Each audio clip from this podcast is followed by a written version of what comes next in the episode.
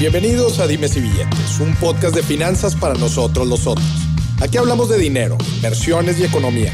Todo platicado de forma sencillita, práctica y muy aterrizada, con peras y manzanas. Yo soy Maurice Dieck, un fiel creyente de que necesitamos educación financiera para tomar mejores decisiones en nuestra vida. Y también creo firmemente que juntas la educación e inclusión financiera son pilares fundamentales para que todos tengamos una vida mejor. Así que prepárate. 3, 2, 1. Empezamos. Bienvenidos a otro episodio de Dimes y Billetes con otra personalidad. De hecho, hay que mencionarlo. Estamos abriendo el tour por la Ciudad de México de Dimes y Billetes, en donde pues vamos a estar entrevistando a diferentes personalidades. Y qué gusto empezar con, híjole, ¿qué les digo? Leti Sagún de Se Regalan Dudas. Bienvenida, Leti. ¿Cómo estás? querido Mauricio. Feliz de estar contigo. Hace algunos meses te tuvimos invitado en nuestro podcast también. Eh, me gusta mucho lo que haces y encantada. No, dejé pasar la invitación y eso que tengo una hora para irme al aeropuerto, pero dije, sí, quiero estar ahí. Muchísimas gracias, Leti. Oye, es increíble, desde que grabamos ese episodio, me llega y me llega gente diciendo, ay, te escuché Se Regalan Dudas, te escuché. Me acuerdo, hablamos de un poquito de todo, ¿no? En ese episodio. Sí, sabes que para mí es muy interesante, creo que eh, tú que estás metido en el mundo de finanzas, lo ves todo muy claro y yo lo entiendo porque mi hermano se dedica exactamente a lo mismo. Pero creo que para todas las personas que no estudiamos nada que tenga que ver con números y no entendemos bien cómo funciona el, sistema financiero, es muy importante porque es lo que te decía hace rato, al final eh, la transacción en la vida humana es a través del dinero y creo que para todas y para todos un poco de información nos llena de poder para poder valga la redundancia, pero nos llena de poder para tomar mejores decisiones. Claro. Eh, a ver, tu podcast se llama Se Regalan Dudas. ¿Cuántas dudas no hay en torno al dinero, verdad? O sea, desde lo más básico. ¿Qué banco escojo para sacar mi primera tarjeta de crédito? ¿Cómo escojo un seguro? Oye, hablan bien padre las inversiones, pero ¿por qué es importante? ¿En dónde invierto mi lana? ¿Cómo me administro? ¿Cómo me administro? ¿Cómo lo hago para que me alcance el dinero, no? Entonces, este, ahora sí que ahorita platicamos, estamos en la misma industria. Desmitificar los temas, este, pues hay veces tabú, hay veces que la gente mitifica porque los ve, los cree muy complejos. Muy elevados. Es que yo creo que pasa eso. Durante muchos años, las personas que eran expertas en, no sé, en ciertas cosas hablaban un idioma distinto. Entonces tú escuchabas hablar, por ejemplo, de inversiones o yo de la bolsa de valores, e inmediatamente me asustaba y decía, prefiero ni siquiera enterarme porque no conozco ese idioma. Y creo que lo que haces muy bien tú y lo que tratamos de hacer en Se Regalan Dudas y lo que pasa ahorita con las redes sociales, que también celebro, es que empezamos a democratizar toda esta información, aterrizarla y a decir, vamos hablando en un lenguaje que podamos entender todas y todos. Claro, de democratizar, te acabas de inventar la palabra clave. Leti, tú te has convertido en una personalidad, no nada más de las redes sociales en general, de, de los medios, tienen uno de los podcasts más exitosos este, de México, ya con alcance en, Latinoamérica. Ha sido conductora de, espectáculos. Tienes una carrera muy, muy padre. Eh, platícanos, vamos a aterrizar a este personaje de, Leti Sagún. ¿Quién es Leti? ¿Quién es Leti? ¿Quién es Leti? Pues mira, Leti em, nació en Guadalajara en una eh, familia que hasta el día de hoy es muy, muy unida. Em, con muchos sueños. Desde niña yo me acuerdo, mi mamá dice, pero yo también me acuerdo que siempre tenía amigos imaginarios, daba clases, bailaba, brincaba, creo que...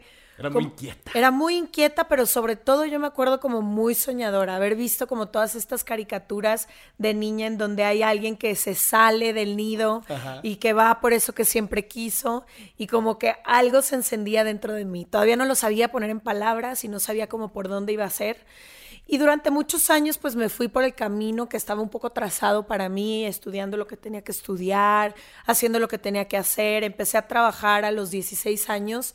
Em, afortunadamente no por necesidad, tenía el privilegio de que mis necesidades básicas eran cubiertas por mi familia, pero yo siempre como con esta inquietud de aprender y sobre todo creo ahora intuyendo que en algún momento me iba a tener que valer por mí misma. Okay. No lo sabía en ese entonces, pero a mí nunca me ha gustado eh, que me digan que no y yo no poder tener alguna herramienta para decir no, sí lo voy a hacer. Claro, ¿qué estudiaste? Estudié relaciones internacionales. Relaciones internacionales, ya. Inquieta desde chica, entonces, ¿cuándo te, ¿Cómo te fuiste inclinando, por ejemplo, ahorita que, te veo muy activa en el mundo del espectáculo, de, la, conducción, de la televisión? Justo a mí a veces me preguntan también cuando me ven en tele y me dicen, bueno, ¿y tú cuándo terminaste en tele, no? ¿Qué estudiaste? Yo les digo, pues yo no, yo no estudié comunicación, nada ¿no? Nada que ver, ¿no? Nada que ver. Entonces me, gusta mucho como entender cómo, cómo es que llegaste a este mundo, ¿no? Eh, pues fíjate, estudié relaciones internacionales porque era una de las muchas cosas que me llamaban la atención y que me gustan hasta el día de hoy. Creo que hay muchas cosas que despiertan mi curiosidad y me encantó estudiar esa carrera. Está muy enfocada a política e historia, que son dos temas que hasta el día de hoy me apasionan y me dio un, panorama distinto en la vida que hoy en la conducción me ayuda. Aunque como tú dices, no tenía nada que ver con comunicación y quizá hubiera hecho más sentido que hubiera estudiado, yo no sabía qué iba a terminar haciendo, esa es la verdad. Y desde chica, eso sí, me gustaba estar en el escenario, yo veía cualquier micrófono en la escuela y era la primera en subirme al, al escenario a hacer lo que fuera. Em, siempre en equipos de debate, como toda esta vida pública me, llamaba mucho la atención, pero sobre todo comunicar ideas, escuchar historias, contar historias. Y como a los 20 años más o menos, fueron, yo tenía 20 años y fueron los Juegos Panamericanos en Guadalajara. Y estaban buscando a alguien que fuera de la ciudad para enseñarle a todo Latinoamérica eh, a través de este canal que era la ciudad. Entonces me habla un amigo y me dice, oye, vamos a ir a hacer un casting, avísale a todas las niñas que conozcas que se dedican a la televisión. Ok. Y yo, en Guadalajara, nadie se dedica a la televisión. Te puedo llevar amigas que estén interesadas en castear. Y ya yo hice el casting, me quedé con, con eso. Y la primera vez que agarré el micrófono, yo te digo, tenía trabajando desde los 16, estamos hablando de los 20, ya había tenido como cuatro trabajos. Okay. Y me acuerdo que agarré el micrófono, me puse, prendieron la cámara, yo no sabía ni qué, ni cómo, nunca había tomado un curso, nada, no conocía a nadie que se dedicara a eso.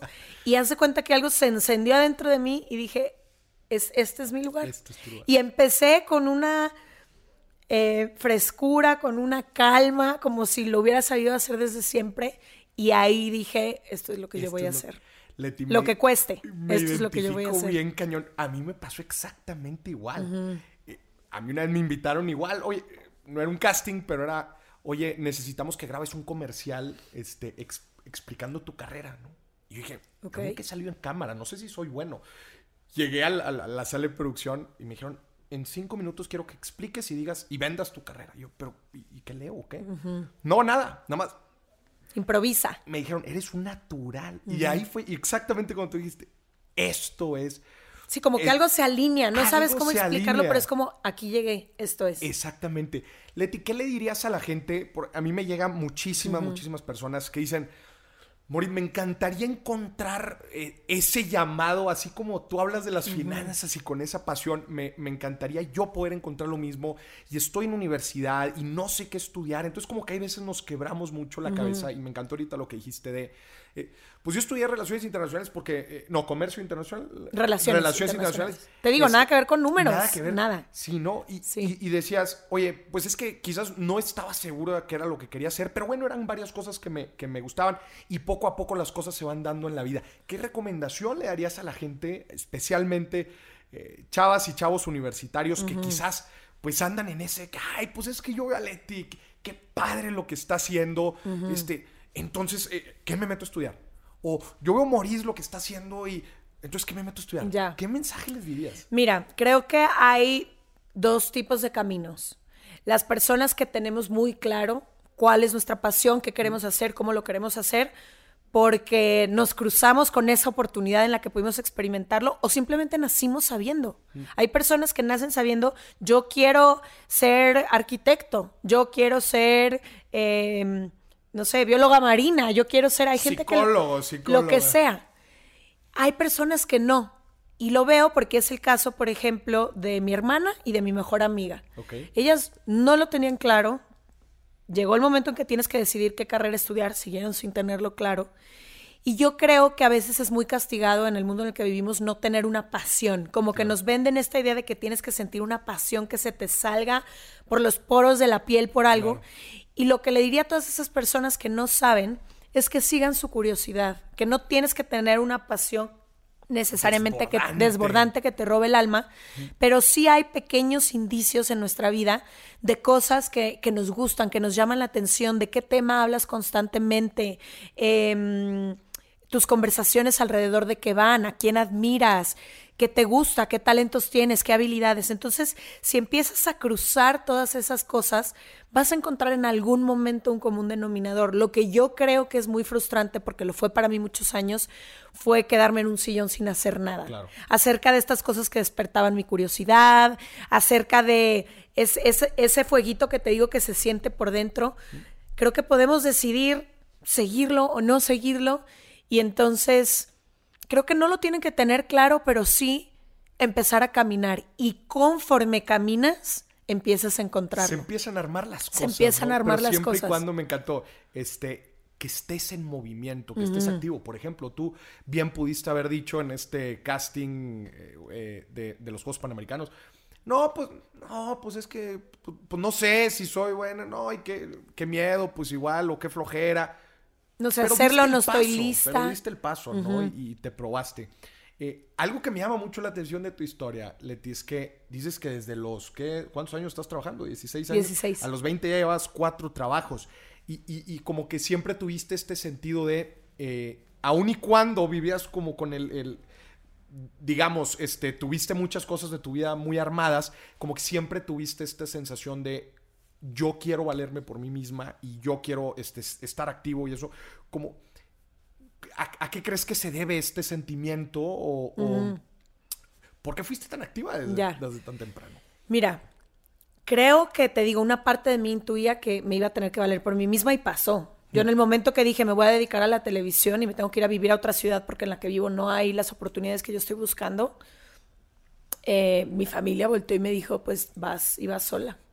No tienes nuestro apoyo ni moral, ni económico, ni no es el camino. O sea, no, te apoyaron para ir a la No, no, Ahora lo veo que era una decisión de amor. Ellos tenían mucho miedo por todas las cosas que escuchas que pasan en el medio de la televisión y como, pues no sé, mi familia siempre, tíos, primos, abuelos, todos viven en la misma ciudad, se dedican más o menos a las mismas cosas, decidieron seguir un camino. Eh, pues que ya estaba como trazado, más tradicional, y yo llegué como a romper con este esquema y yo creo que a mis papás les asustó muchísimo.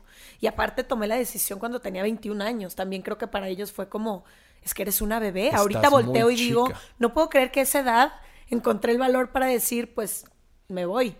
Y entonces cuando me dijeron, pues vas, pero vas como tú puedas, ahí fue donde abrí mi ahorro desde los 16 años. ¿Llevabas ahorrando desde los 16? Sí, no todo, porque pues obviamente había cosas que quería, pero desde el primer trabajo, como que empecé a ahorrar, te digo, sin saber para qué estaba ahorrando, pero venía algo.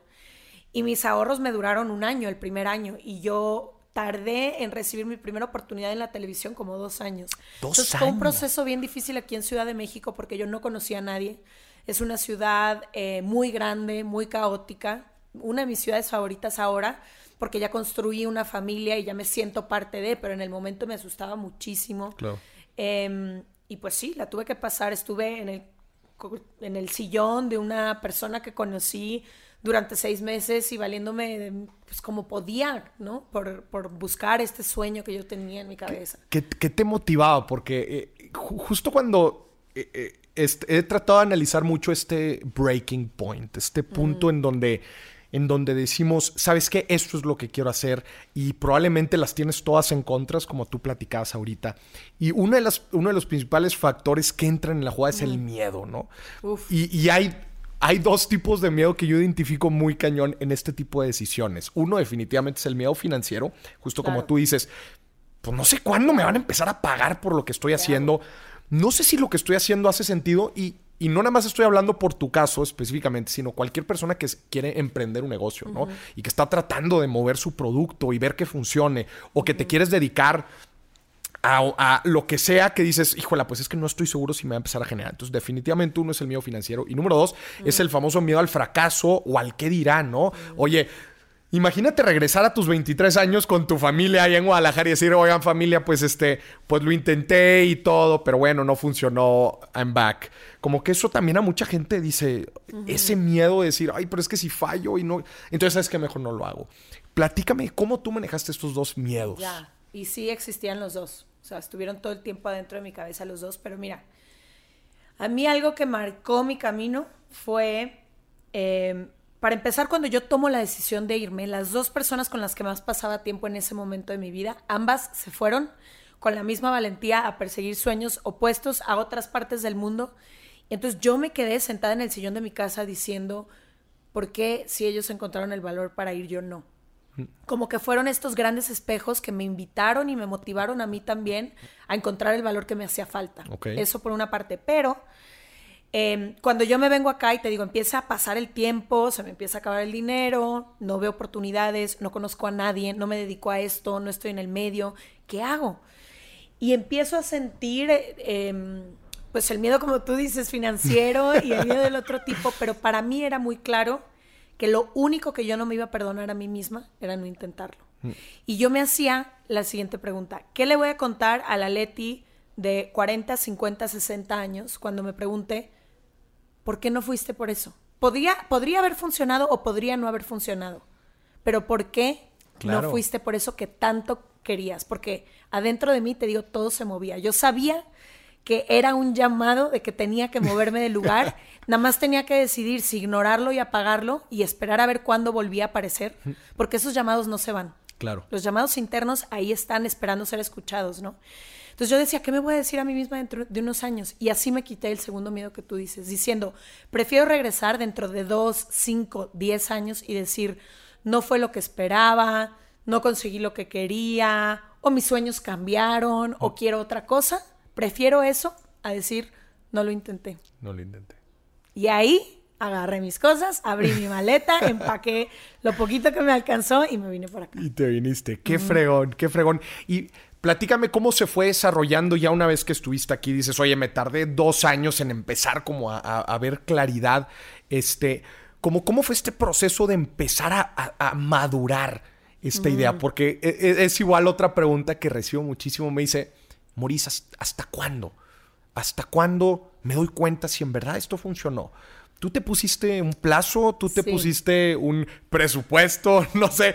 O sea, para ti, ¿cuál era el indicador? Yo me lo puse. Creo que lo platiqué en tu episodio. Yo me lo puse. Yo tenía claro mis ahorros y dos años. Yo dije, en dos años, I'm gonna look back. Si en dos años yo considero dentro de mi sano juicio que lo que estoy haciendo hace sentido y he visto respuesta y veo un futuro, entonces voy a continuar. ¿Tú cómo lo hiciste? Mira, eh, mi mamá me decía siempre como, ten un plan B, ¿no? Tu papá quería ser arqueólogo, pero tenía una familia y cuatro hijos y tuvo que ir por el plan B. Ten un plan B, que este sea tu hobby, cuando puedas hacer algo por aquí, pues lo haces, pero ten un plan B. Y algo dentro de mí me dijo, si yo tengo un plan B, voy a aflojar el plan A, porque voy a sentir que hay como un colchoncito seguro en el que yo voy a poder caer. Entonces yo lo que hice fue enfocar toda mi energía en mi plan A, a decir, esto es lo único que hay. O sea, vamos a luchar por esto como si se tratara de tu, la última oportunidad. Ok. Y no me puse como un límite ni financiero ni de tiempo, pero yo decía hasta que no quede nada en mí. Ese era mi, mi, mi marca.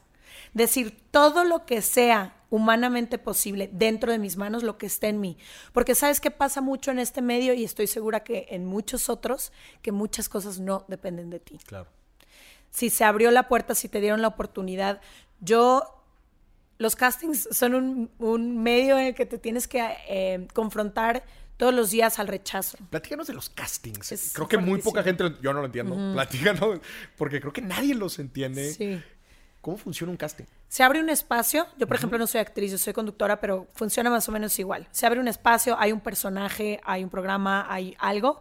Y entonces, más o menos, em, la producción determina el perfil que se requiere para esa persona. Eh, edad, a veces ponen cosas físicas y mm, si cumples más o menos con el perfil, tú puedes ir a castear.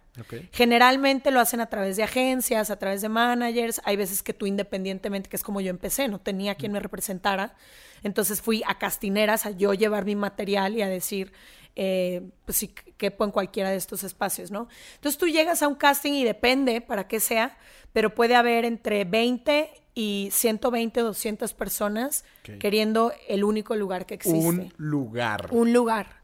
Y entonces es prueba tras prueba tras prueba y tú entras a un cuarto donde hay unas cuatro o cinco personas, una cámara grabándote y di tu nombre, perfil, estatura em, y empieza tu casting. El texto que te memorizaste o el tema que te pidieron o lo que sea y no te puedo explicar lo que se siente estar ahí adentro porque son seis personas analizándote y tú tienes el nervio de hacerlo bien, de que todo salga. Y ya, empieza a pasar el, proceso y a veces te hacen callback, que eso significa que regresas. Pero es un, es un... Ayer estaba hablando con un amigo actor que de hecho es muy exitoso, pero él me decía como la piel que he tenido que desarrollar a lo largo de este medio de todas las veces que me han dicho que no. Me dijo, ¿sabías que los actores vivimos más rechazo en un año que una persona en toda su vida?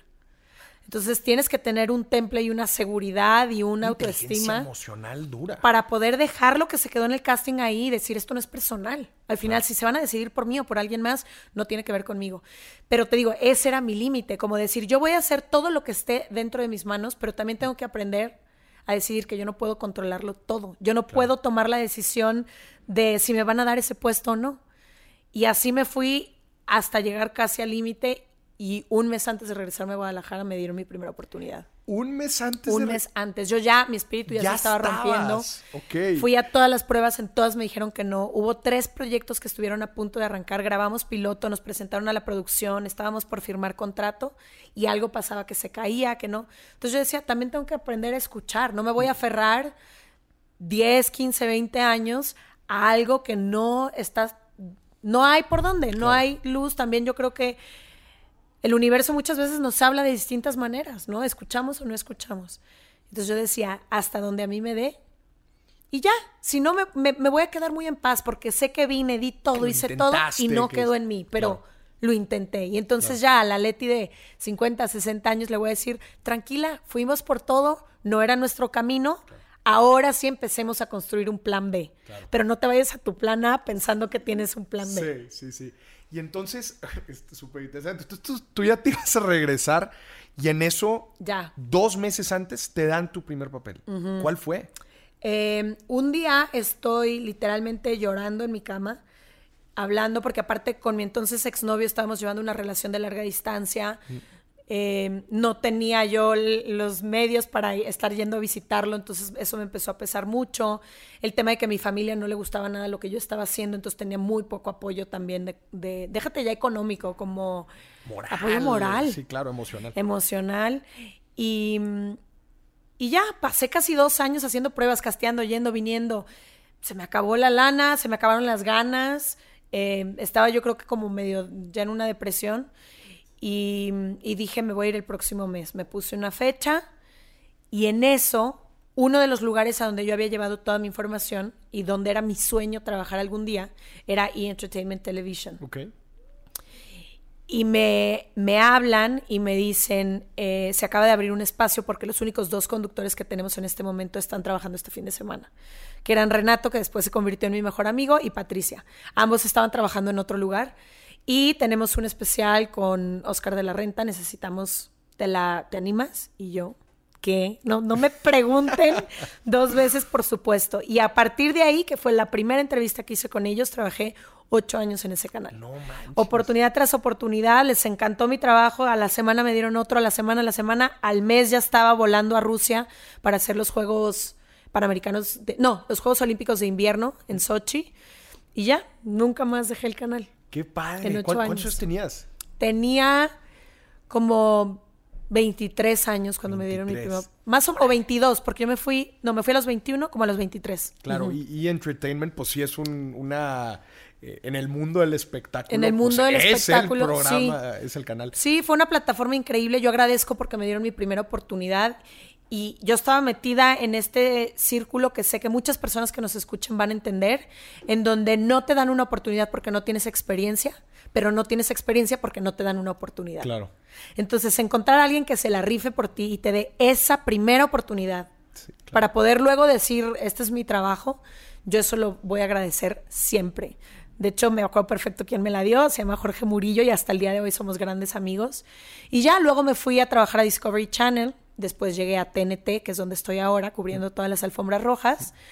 Y luego ya empezó, a la par de TNT, empezó el podcast. Ya, qué chido. Ahorita, ahorita nos metemos al podcast. Me gustaría nada más puntualizar en lo que dices. Oye, hay veces no nos dan las oportunidades porque no tenemos experiencia y no tenemos experiencia porque no nos dan las oportunidades. Y este es un mensaje también para los empleadores, ¿no? En este caso, que es decir, oye, ¿cómo generamos como este juicio crítico, ¿no? O la habilidad de encontrar como talento.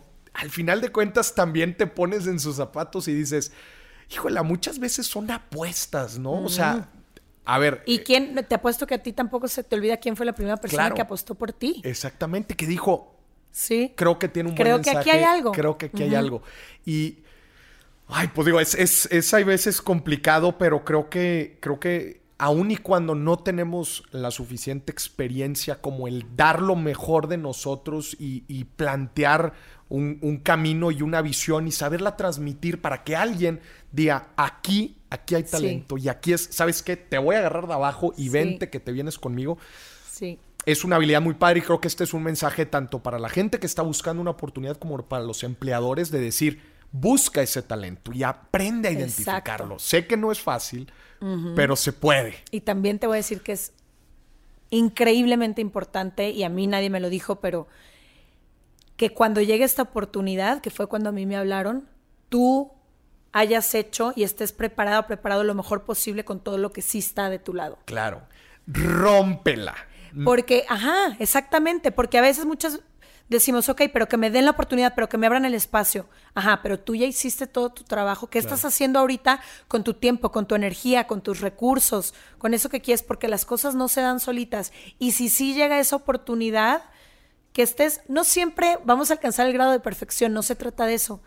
Pero yo sí creo que cuando me dieron esa prueba, ya había pasado dos años de estar como en constante reajuste. Claro. Y sí siento que estuve mucho mejor preparada, que si esa oportunidad me lo hubieran dado a la semana dos que yo llegué claro. y que no sabía todavía ni quién, ni quién era yo, ¿no? Ni qué es lo que yo iba a vender, ni cómo iba a presentarme. Yo al principio me comparaba, me metía a YouTube, veía qué hacían las conductoras o las entrevistadoras que yo admiraba y trataba de imitarles. Y ese fue un gran error. Ya. Un gran Porque no mostrabas tu propia personalidad. No mostraba mi propia personalidad, tratar de imitar exactamente lo que hace alguien más va incluso en contra de, ti misma y al final yo me di cuenta porque con los años soy, he, hecho grandes amistades en todas las producciones en las que he estado, cuando les pregunto que por qué me, elegiste a mí, éramos 150 mujeres casteando, mm. unas más famosas, más altas, más guapas, más talentosas, más, no sé, ¿por qué yo? Y siempre esta respuesta de por quién tú eres, tu autenticidad, tu frescura, la manera en que, en que hablas, en que la gente se relaciona contigo. Y ahí entendí, me eligieron por mí. Y yo durante dos años tratando de ser alguien más. Ser alguien más. Qué fregón, qué chido. Yo, igual, eh, justo en el tema, lo que le recomiendo a la gente es, si, eh, como dices, si te dieron una oportunidad, tienes una oportunidad para romperla. O sea, eh, el consejo, tanto para negocios como para personas buscando una oportunidad, mi consejo es siempre busca entregar de más. O sea, siempre se espera algo de ti. Digo, en este caso, digo, no sé, seguramente esperaban de ti un, buen performance, que, que, que, que entregaras obviamente una buena conducción y todo, pero llevémoslo a un negocio, ¿no? Un cliente te está dando una oportunidad, vas empezando, oye, va. Eh, o un empleador te da una, oportunidad, va, estas son tus responsabilidades, o lo que sea que hagas, se espera A, B y C de ti si te están dando una oportunidad, ¿verdad? Y sabes que esa oportunidad es ese paso que, necesitas das para llegar a donde quieres estar.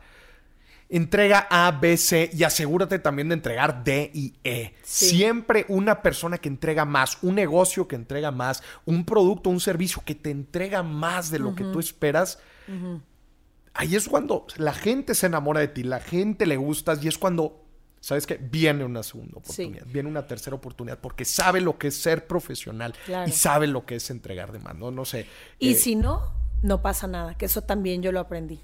Em, hay estos estas grandes oportunidades, pero no todas son para ti y tú no eres para todas. Entonces, sí, yo te estoy contando ahorita de la que me, la que me llevó ahí, pero cuántas oportunidades no tuve antes en castings donde quizá yo puedo haber juzgado que no di de más. Claro. Y por eso te digo, también he aprendido con el tiempo que no es personal. Al final yo no sé exactamente quién estaba casteando, qué estaba buscando. Mm. Pero la, una de las oportunidades más grandes fue en Disney Channel, que era donde también yo tenía muchas ganas de trabajar. Y fue uno de los primeros castings que hice. Y es lo que te digo que también Em, creo que por eso tienes que tratar de llegar lo mejor posible, porque yo llegué, me memoricé todo, soy muy perfeccionista y al momento de estar haciendo el casting se me fue una palabra y ahorita... No, me puse nerviosa, les dije, perdón, puedo volver a empezar, ya la segunda vez ya no me salió igual, todo mal y con el tiempo empecé a aprender, nadie está buscando que lo hagas perfecto, están buscando ver quién eres tú. Claro. Entonces, sí, a veces llegan estas oportunidades y a veces no van a ser nuestras oportunidades y también está bien. Hay que resignificar el fracaso. Fracasar es parte de y es lo que te, a mí al menos me ha enseñado a hacer lo que hago hoy. Equivocarme, equivocarme, equivocarme, equivocarme. Imagínate si tú en algún momento de estos dos años te hubieras dicho, híjole, ya, un, oye, no, pues es que ya esta vez, sabes que no soy buena para esto, ¿no? Oye, darnos cuenta también como dices, resignificar el fracaso, aprender de él y bueno, también entender que hay oportunidades que son para ti y hay otras que no, y no tiene nada de malo, y que en un futuro llegará esta que sí digas, di todos esos pasos, tuve todos esos fracasos, tuve todos esos aprendizajes, para esta capitalizarla. Y esta es la que me va a llevar al siguiente nivel, ¿no? Fregón. Leti, ¿cómo llega, cómo llega, se regalan dudas? ¿Cómo empiezan? Pues mira, yo con este camino, a la par de esto, mi mejor amiga, que es la que te digo, una de esas dos personas que estaban en mi vida, que se fueron a seguir sus sueños, eh, mi mejor amiga Ashley decide que quiere dedicarse a la fotografía. Ella no lo tenía claro. Ella dice, yo aprendí mi pasión. Mm. No la, no la traía. Entonces ella se va a estudiar fotografía, también con... Em, pues con muchas dificultades, como son muchos de los caminos hacia los sueños, muchos sacrificios. Y a la par, cada una apoyándonos siempre, buscándonos cuando se podía, em, encontrándonos y diciendo algún día vamos a hacer un proyecto juntas. Mm. No sabemos qué, pero estamos en el mismo medio, ya llegará. Hicimos mil ideas, exploramos, que si una línea de no sé qué, que si una página de quien íbamos, veníamos.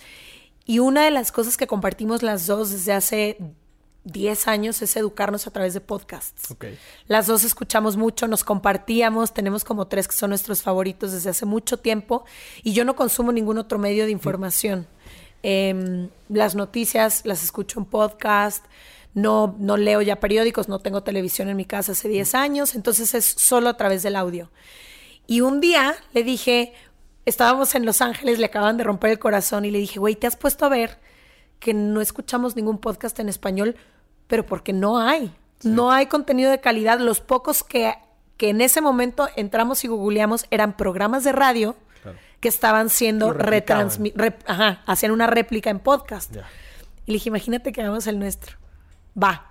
Y creo que lo bonito que tenemos Ash y yo es que todo siempre es sí. Luego ya nos topamos con todas las dificultades, pero nuestra primera reacción siempre es sí. Vamos, venga.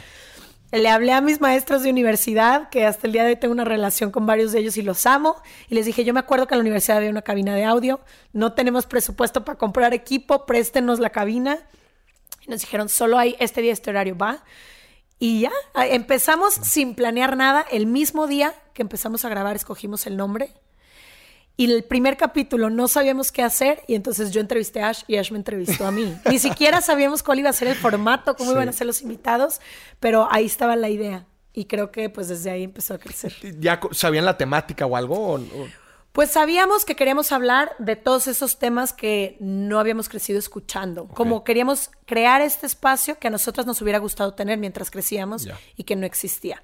Y justo lo que tú decías al principio aterrizar todos estos temas complejos a un idioma común, porque a nosotras nos gusta estar informadas, estar actualizadas, poder hablar de distintos temas, pero muchas veces sentíamos que el lenguaje no nos hablaba, entonces no podíamos entender este fenómeno. Claro. Eh, dices que eh, justo esto fue hace dos años. Hace dos años, en ajá, dos años. Bueno, en septiembre cumplimos tres años. En septiembre cumplen tres años. Yo estoy impresionado porque justo en, en, esa etapa más o menos es cuando yo empecé también el mío y me acuerdo que, que justo como dices, no había eh, prácticamente nada. O sea, todos eran noticias, otros programas de radio, como dices, replicados. yo estoy, cada día me sorprendo más y le veo el valor a una palabra que es cuándo. Mm. Timing. El momento en que haces las cosas, ¿no?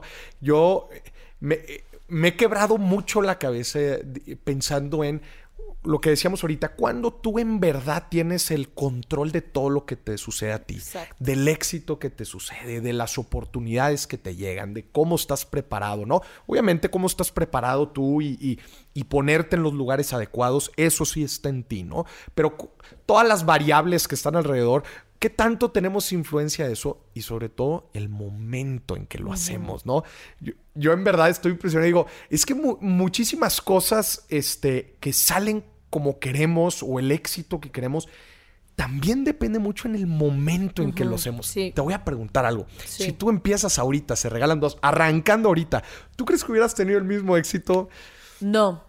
No, Primero porque como tú dices, sí fue importante el momento en que decidimos hacerlo, pero también te voy a decir qué pasaría. Si empezaras a regalar dudas ahorita me compararía mucho. Con los otros podcasts que hay, con la industria, con el equipo, con... Y yo siento que la razón por la que se regalan dudas ha crecido tanto es porque fue un proyecto sin expectativas. Yeah. y yo no sabíamos que podríamos ni siquiera ganar un peso de algo así, era un hobby, era una necesidad, no juzgamos, no comparamos. De hecho, cuando nos llega el primer eh, acercamiento económico a raíz del podcast, no tuvimos con quién consultarlo y nosotras todo lo consultamos con toda la gente que conocemos porque somos de, compartir mucho. No tuvimos con quién porque no había nadie que se dedicara a esto. Entonces creo que eso nos dio la libertad de arrancar con este proyecto sin expectativas. Y creo que lo que pasaría ahorita es que yo estaría diciendo, a ver, ¿cuáles son los top 10 podcasts? Eh, ¿Por qué no vamos a llegar ahí? Juzgaría mucho el proceso. Y creo que eso fue clave para nosotras, pero también haber sido una, una de las pioneras. Sin embargo, hay podcasts más recientes que les está yendo muy bien. Entonces, no necesariamente creo que esté relacionado con el timing. Claro. Eh, eh, me llama mucho la atención porque justo cuando dices, oye, se me acercaron eh, con, la primera oferta económica, y sí, igual me identifico mucho en todo lo que hacemos, al final de cuentas, redes sociales, podcasting, eh, plataformas, etcétera. Nos ha tocado picar piedra en muchos casos, ¿no?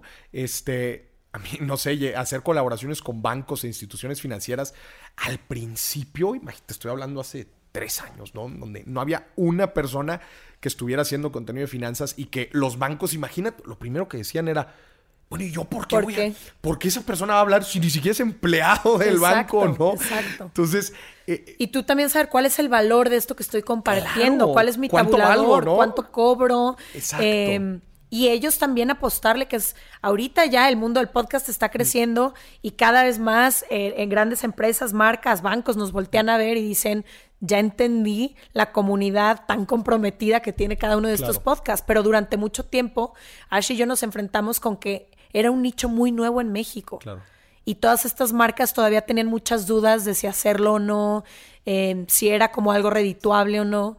Y bueno, afortunadamente vamos creciendo como nicho. Y hace poquito estaba grabando con Roberto Martínez y de Creativo Podcast y me encanta porque le dije, gracias por todo lo que me estás compartiendo, como también afuera. Mm. Creo que tenemos mucho también con tu hermano, como, em, no sé, es esta generosidad entre todos de esto me ofrecieron, esto gano, esto te conviene, este equipo uso, haz esta plataforma, como de todos crecer. Y Roberto me dijo, es que si alguien crece, todos tenemos que, subir y es como nos va a favorecer a todos en la industria. Y dije, claro. Claro, porque se empiezan a atrever, empiezan a ver la comunidad que tenemos, ¿no? Al final de cuentas, todos de podcasters y, más empresas empiezan a, confiar. Y como dices, todos nos empezamos como a agregar valor y, a, ir subiendo la vara. de decir, esta es la industria, una industria que no existía antes y decir, esto es, ¿no? Y, empiezas, como dices, a subir la vara.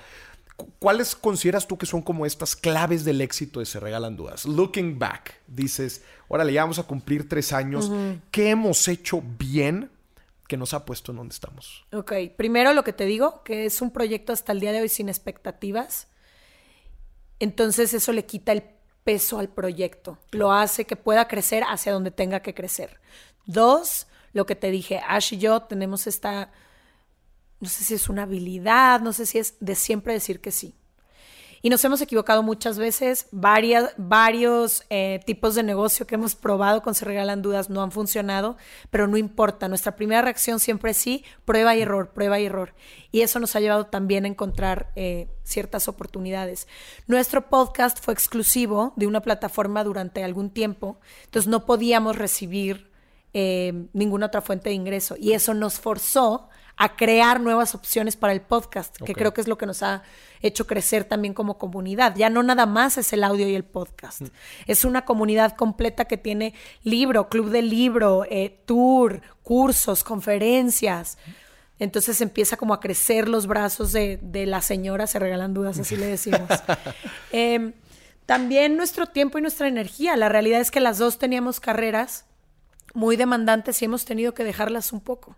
Ash ya no se dedica a la fotografía y yo ahora hago solamente siete alfombras rojas al año. Es lo único que hago en conducción. Bueno, siete alfombras rojas. No sé si sí, son. Suena mucho, yo sé, pero antes, yo que sé lo que hacía antes, estos proyectos eh, eh, larguísimos y demás, como que tenía programa, tenía. Y ahorita pues nos hemos dedicado mucho a, que crezca.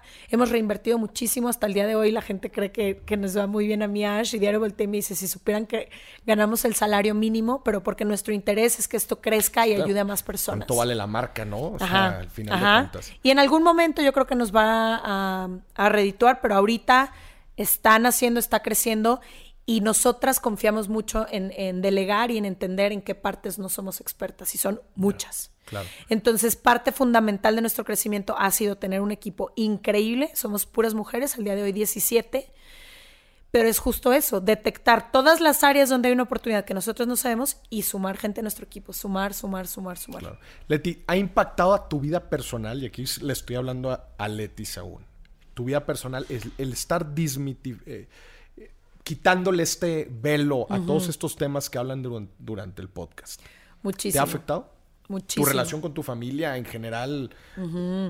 Fíjate, primero, em, todas las personas que son parte de nuestra comunidad y que escuchan el podcast constantemente, diario nos dicen es que me han cambiado la vida. Y yo les digo, me he cambiado la vida yo también. Este proceso de todos los martes también para mí ha sido una terapia.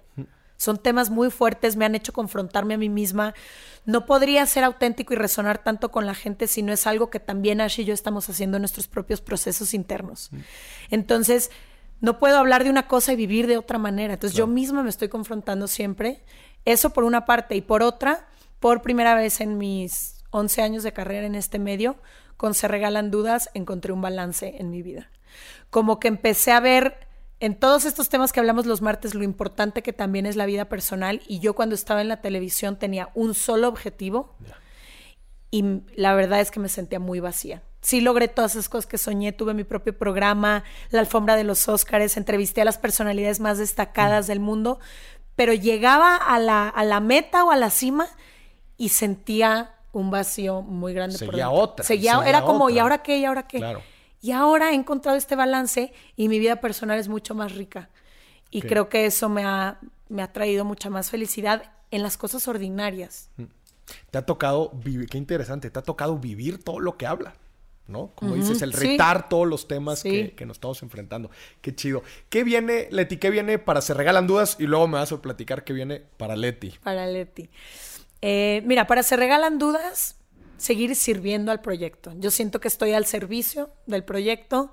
Em, atenderlo, atender sus necesidades, ver hacia dónde puede seguir creciendo. Al final se regalan dudas, son herramientas con las que las personas están creciendo todo el tiempo y la comunidad solita ha crecido. No me vas a creer si te digo que nunca hemos invertido un peso en publicidad del podcast. Mm. Pero la gente ha encontrado tantas cosas que han cambiado tanto su vida que lo comparte y lo comparte y lo comparte. Son embajadoras de la marca. Entonces se me hace increíble porque nos mandan screenshots. Hay grupos de WhatsApp de hombres que comentan el podcast, se regalan dudas, amigas, novios, compañeras, mamás e hijas que lo escuchan juntas. Qué chido. Eh, señor, no sé, como que todo eso para mí es así, me llena el corazón porque creo que con que impactemos a alguien ya, ya valió la pena lo que estamos haciendo.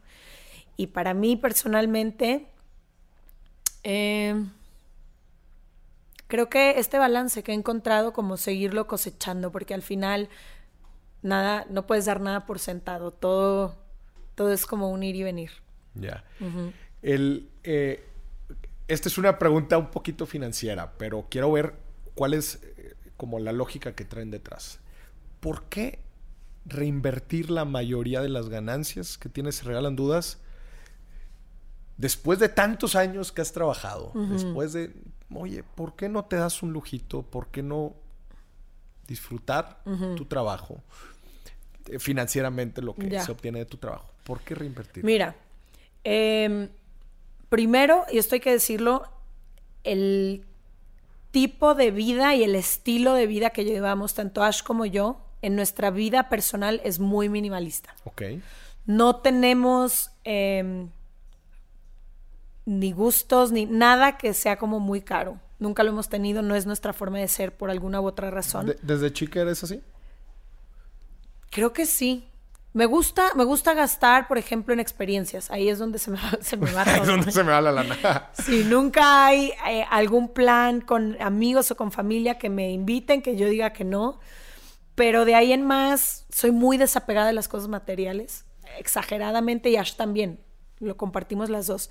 Entonces, como que nunca tenemos estas necesidades de... Vivimos en espacios eh, pequeños, tenemos, Ash acaba de comprar su primer carro hace dos años y escogió uno muy sencillo. Como que no somos ese tipo de, persona por una parte. Eventualmente, claro que me gustaría poder tener una vida más cómoda. Em, pero yo creo mucho en que para que un proyecto crezca hay que, que es lo mismo que me pasó en mi vida personal, hay que regarlo, regarlo, regarlo y luego ya va a poder caminar solito. Ok. Eh, curioso porque te viéramos en las alfombras rojas, ¿no? ¿Y qué es lo primero que piensas? Ves los vestidos. Glamour. Y ves glamour, ves las tengo joyas. Una sola cosa de marca en mi closet. Una sola cosa de marca. Y cuando yo me fui a vivir a Los Ángeles, que fue hace un año, eh, dije lo que me quepa en una maleta. Y con eso. ¿Te da paz? Mucha. Como que empecé todo el reto de maricondo, orden, minimalismo y me siento más ligera en mi vida. No en lo físico, me siento más ligera en todo. Como que al final las cosas ocupan espacio emocional también. Claro, hay una conexión completamente que va desde mente, cuerpo, eh, cosas materiales, definitivamente. Eh, te vamos a jugar un juego ahora sí ya hacia el final del programa. Ahí te va. A ver. Tenemos aquí tres, cuatro billetes. Ajá. Tienes que seleccionar uno y es la pregunta que te va a tocar. Vamos a ver. A ver. ¿La leo? Sí, es nada más una palabra. Ah, negocio. Negocio. Platícame, Leti, de un fracaso que hayas tenido en un negocio y que aprendiste. Que tú emprendiendo un negocio, lanzando un proyecto que no te haya ido tan bien y qué aprendiste de él. Uf.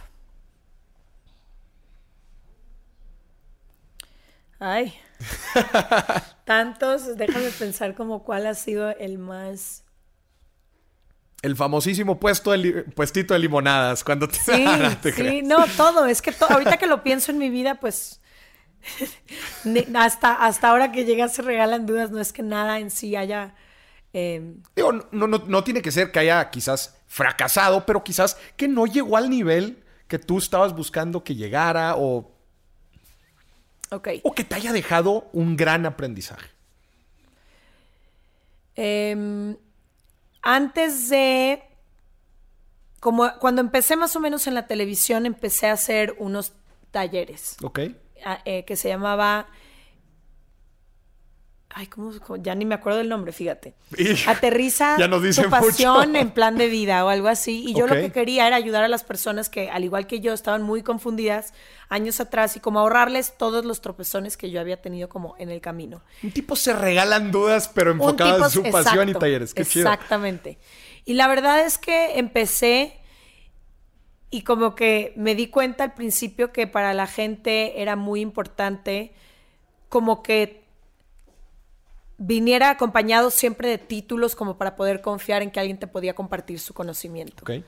Y entonces pocas personas acabaron yendo a mi taller, esa es la realidad, sobre todo porque pues no había manera también de comunicar mi taller en ese entonces, no tenía tantas plataformas, ni difusión, ni redes sociales.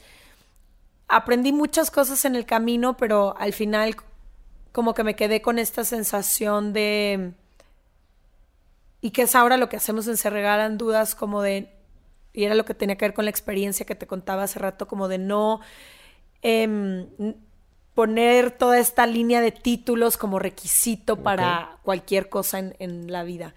Y a mí eso como que me frustraba mucho, como creo que todos podemos aprender algo de alguien. Claro. Y, y me encontraba como con mucha resistencia y me sigo encontrando con mucha resistencia, pero ya no desde que tengo mi propio proyecto con Se Regalan Qué interesante, porque era, era como un... O sea, yo escucho este proyecto y es como un se regalan dudas en su... En su forma, en su estilo. Exacto, como que y ahorita era una inquietud que tú tenías de, de, poderlo compartir de alguna forma. No funcionó con talleres quizás, pero después encontraste la forma. Qué chido. Sí, y ahorita estoy segura que si lo hiciera, le iría muy bien a ese Ya estuviera. sí, pero pues. Oye, y ahorita que lo dices, que pensar antes de las redes sociales, de todos estos medios digitales, ¿Cómo le hacías para promocionar algo, no? Decir, lo difícil que era, alguien tenía que apostarla por ti. Que en el radio, pues digo, medios tradicionales, obviamente, lo caro y complicado de poder hacer eso. Sí, imagínate todos los músicos que ahora pueden dar a conocer su música a través de cualquier plataforma y antes, si alguien de una disquera no te veía y este cazatalentos y apostaba por ti, prácticamente estabas fuera de la jugada. Fuera de la jugada. Leti, por último, platícame tu gusto, tu gasto culposo. Mi gasto culposo Amazon. Amazon. Amazon, porque mi problema siempre es que voy por algo específico. O sea, siempre llego a Amazon porque necesito el cargador para mi computadora, el... Y empieza a llenarse el carrito de cosas que definitivamente no necesito, pero pues ya estoy ahí y acaba llegando una caja y yo de que, ay, no, otra vez. No. Como que me, ya evito, evito siquiera meterme porque empieza ahí la, la cosquillita. Ya. Leti, por último, ¿qué mensaje le darías a todas las personas que son fieles fans de Se Regalan Dudas? Y ahorita te están escuchando y dicen, Leti y Ashley me han cambiado la vida, me han cambiado la forma en que yo veo muchas de las situaciones, muchos de los tabús, muchas de las creencias con las que crecí en mi vida. Y me han, me han cambiado y estoy listo, estoy lista para empezar mi camino profesional. ¿Qué mensaje le darías a toda esta gente? Sobre todo si están listas o listos para empezar su camino profesional, empieza. Siento que generalmente, y es lo que a mí me pasó y a muchas personas les pasa, es que no empezamos los proyectos porque estamos buscando eh, justo la comparación o ser los más preparados o estar listos o que se vea como me lo imaginé en mi cabeza o hasta que pueda tener un asistente, una oficina, un... Y creo que eso mata más proyectos que cualquier cosa. Empieza ya con lo que tengas, con lo que eres hoy, aquí y ahora, y sobre la marcha vas a ver cómo las cosas se van acomodando. Pero no te esperes. No te esperes. Da el primer paso, empieza ya. Sí. Leti, muchísimas gracias por, por venir en Dime si Billetes. Qué, gusto, qué gusto tenerte desde aquel, aquel tiempo, ¿verdad? Cuando estuve en, en, Se, Se Regalan Dudas. Muchísimas gracias por compartir, este, dejarnos definitivamente pues muchas lecciones, tarea. Eh, a todos nosotros y bueno, a ti que nos estás escuchando, muchísimas gracias. Esto fue otro episodio de Dimes y Billetes. Hasta la próxima.